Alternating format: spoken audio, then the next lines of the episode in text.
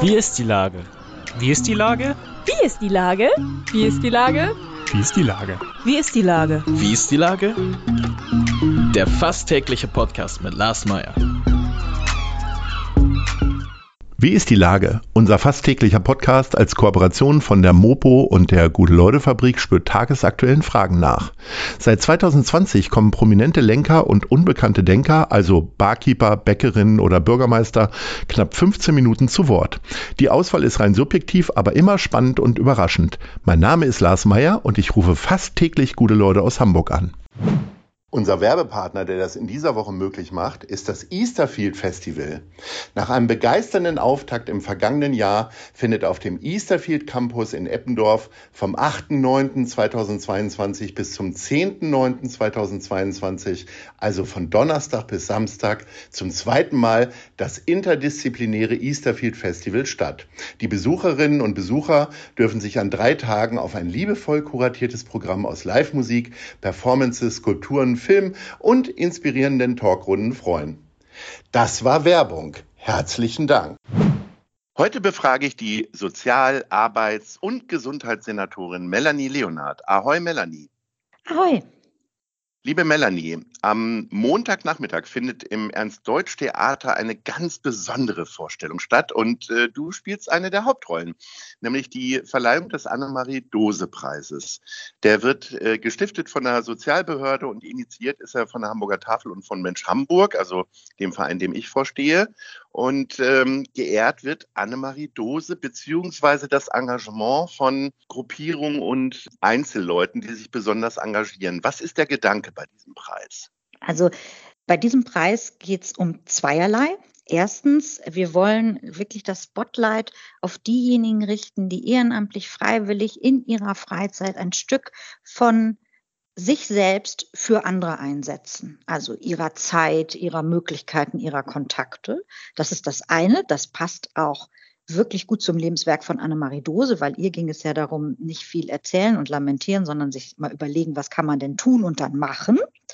Und der zweite Aspekt ist, und der ist nochmal extra besonders, dass wir mit dem Annemarie-Duse-Preis besonders innovatives und neu entstandenes Engagement ehren, bekannt machen wollen, aber auch natürlich mittels äh, Preisgeld und Aufmerksamkeit dazu verhelfen wollen, dass dieses Engagement größer wird und nochmal andere inspiriert. Also um Freiwilligkeit, Initiative, aber auch Innovation geht es beim Annemarie-Dose-Preis.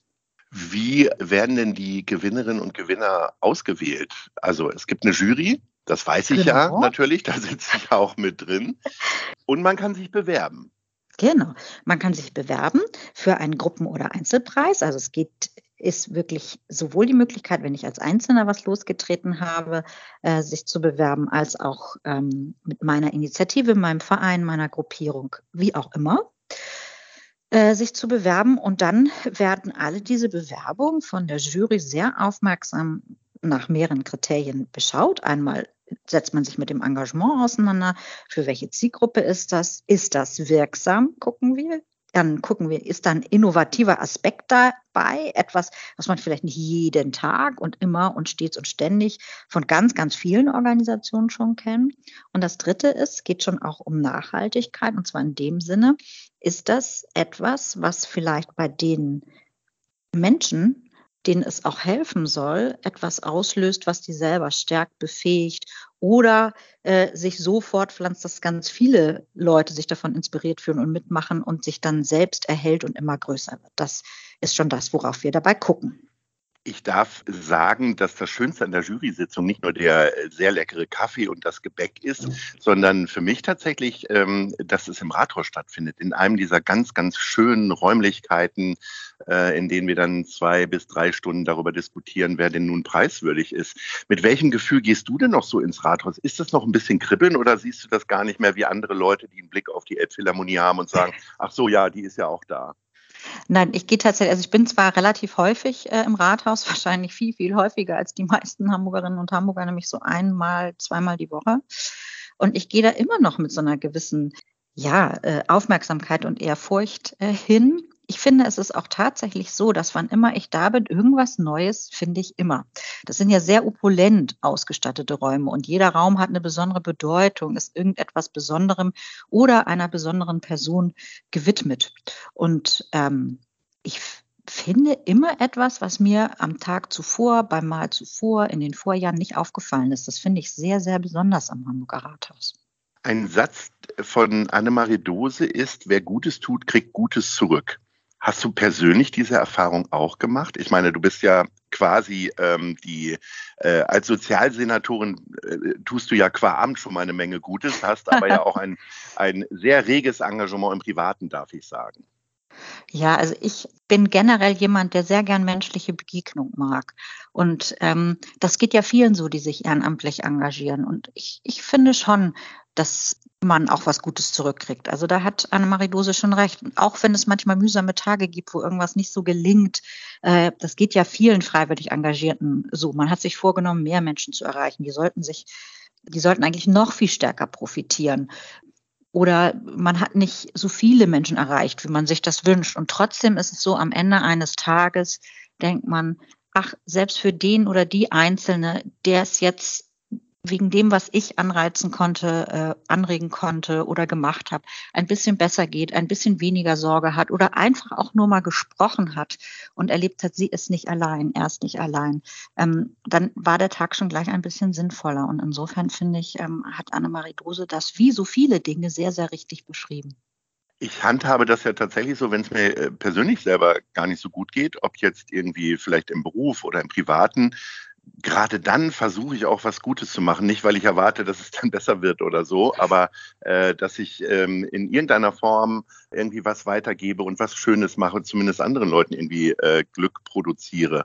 Wenn du das so machen würdest, dann hättest du jetzt nach den letzten zweieinhalb Jahren ja eigentlich äh, jeden Tag Leuten Geld in den Hut gelegt oder andere Dinge getan. Äh, wie gehst du denn dann so, also ich meine, mit als Arbeitssenatorin, Gesundheitssenatorin, Sozialsenatorin hast du jetzt äh, in der Phase, die hinter uns liegt, ja wirklich, also äh, Belastung ist ja schon kein Ausdruck mehr.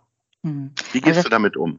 Also es waren wirklich, äh, wirklich, wirklich zweieinhalb sehr, sehr herausragende und ich möchte auch sagen schwierige Jahre. Das ist ja gar keine Frage. Und natürlich ist noch mal ein bisschen, ist es noch mal ein bisschen anders als im Kontext ehrenamtliches Engagement. Das, was wir tun, das ist ja auch sehr stark im öffentlichen Fokus. Einige finden es gut, andere finden es nicht gut oder nicht ausreichend. Es dürfte mehr sein ähm, oder etwas anderes. Und das ist auch sehr konfliktbelastet. Und ähm, ich muss ganz offen sagen, dass ich dann äh, so Strategien habe, dass ich äh, versuche, Sachen zu machen, die gar nichts mit meiner Arbeit zu tun haben, was ja einigermaßen schwierig ist, weil mein Engagement so äh, breit ist. Ähm, ich beschäftige mich dann mit einem Besuch im Museum oder ich bin dann ähm, sehr aktiv äh, hier in Harburg in Vereinen oder Gruppen, mit denen ich etwas mache, die aber mir auch die Möglichkeit geben, wirklich jetzt nicht die Sozialsenatorin zu sein, sondern äh, heute mal die Melanie, die beim AWO Seniorentreff eben Kaffee ausschenkt und mit den Leuten ins Gespräch kommt und nicht über ihre Arbeit reden muss.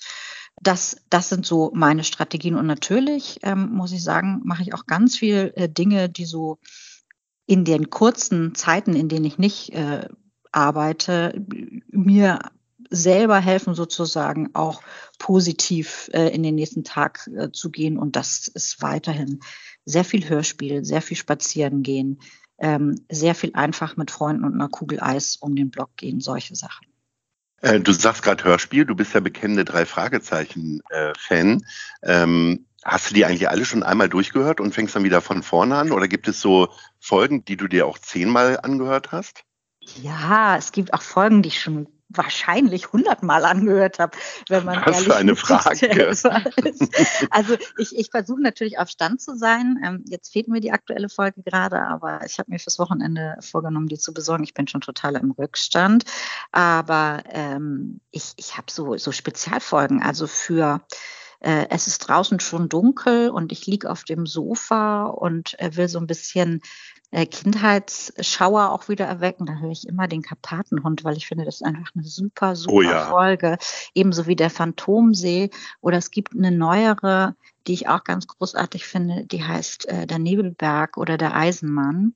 Ähm, die ist auch noch ein bisschen komplexer, so von der ganzen äh, Erzählweise. Und die höre ich super gerne, wenn ich nicht in so Gedankenschleifen kommen darf. Also wenn man wirklich zuhören muss, um dran zu bleiben, dann sind das zwei ganz wundervolle Folgen, wo man nicht abdriften darf wieder in, in die Mühen des Alltags in Gedankenschleifen. Also man wirklich äh, von jetzt auf gleich mal kurz den Arbeitsalltag vergessen muss. Also es gibt so Mottofolgen für mich, für bestimmte Anlässe. Da wird es wahrscheinlich demnächst auch wieder Zeit für, weil komplex ist ja auch das Thema Corona-Impfungen. Wie ist denn der Stand der Dinge da jetzt gerade? Wann kommt die vierte Impfung und wie geht ihr da vor? Also es ist ja tatsächlich jetzt endlich so, dass nach allen Verlautbarungen, ähm, die wir kennen, in den nächsten zwei bis drei Wochen dieser Impfstoff geliefert werden wird, der angepasst ist an das Virus, was im Moment zirkuliert, was uns ja alle so oft ansteckt und äh, auch Menschen, die schon dreimal geimpft sind, ansteckt, allerdings ja einen zum Glück leichteren Verlauf hat, sodass wir nicht mehr so viele Menschen haben, die ins Krankenhaus müssen. Und dieser ähm, sogenannte Omikron angepasste Impfstoff, der wird jetzt in den nächsten zwei bis drei Wochen soll der uns auch wirklich geliefert werden. Und in dem Zusammenhang wird die Stadt Hamburg auch ihre Impfkapazität noch mal ein bisschen erweitern, wenn wir auch davon ausgehen, dass zunächst ähm, mal wieder die Mengen begrenzt sind und wir äh, das deswegen sehr ähm, offensiv hauptsächlich vorerkrankten Menschen und Menschen über 60 anbieten werden. In der letzten Woche war Gesundheitsminister Karl Lauterbach in Hamburg. Ähm, einige haben sich gewundert, dass ihr euch nicht getroffen habt. Äh, war wirklich gar keine Zeit mehr für ein Stück Kuchen oder wollt ihr eigentlich einfach nicht? Also das war tatsächlich äh, ein sehr spontan angekündigter Termin, also nur ein Tag oder anderthalb Tage vorher. Und ich war schlicht parallel eingeladen als Rednerin für die Ehrenamtlichen der Initiative Welcome. Das sind Ehrenamtliche, die junge Familien betreuen. Die haben ihr 20-jähriges Bestehen gefeiert und in dem Zusammenhang gab es einen Senatsempfang. Und ich wollte äh, diese Ehrenamtlichen auch würdigen und äh, denen nicht absagen wegen des Bundesgesundheitsministers. Insofern ist das, wie es manchmal ist im Leben, da setzt man Schwerpunkte und äh, die Hamburger Familien standen da im Vordergrund. Also meldest du dich nächstes Mal bei ihm, wenn du nach Berlin genau. fährst. Vielleicht Sag beim zum Sommerfest der genau. Landesvertretung oder so.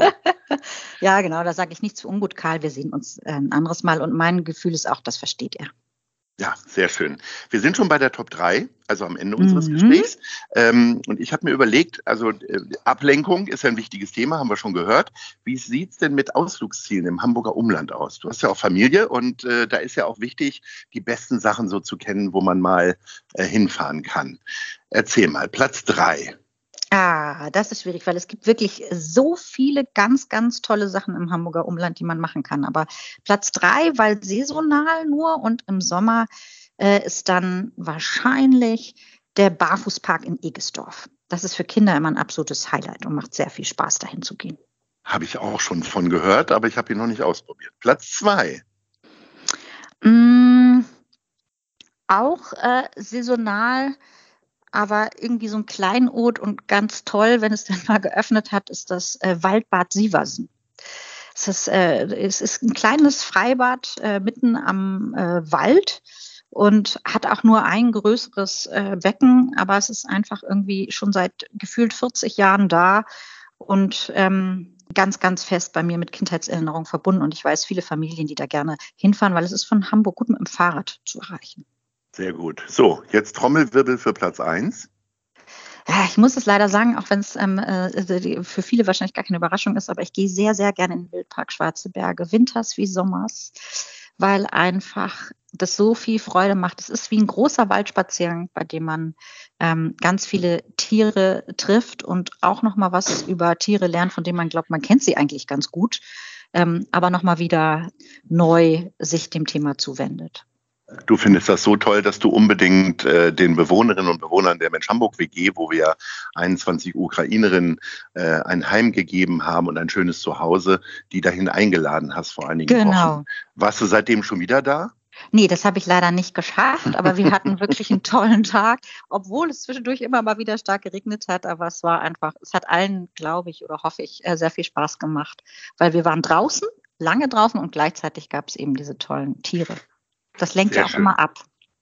Liebe Melanie, ich wünsche dir eine äh, ganz wunderbare Verleihung im Ernst-Deutsch-Theater, sollte ich noch sagen. Genau. Ähm, denn es findet nicht im Rathaus statt und ähm, es gibt großes Interesse daran und auch ich bin sehr neugierig, wie das denn so alles ablaufen wird. Ich kenne die Gewinnerinnen und Gewinner, du ja auch und wir müssen jetzt leider aufhören, sonst würden wir die vielleicht noch ähm, genau. verraten. Zu gefährlich. Genau. Liebe Melanie, alles Gute und Ahoi. Ja, herzlichen Dank. Einen schönen Tag. Bis dann.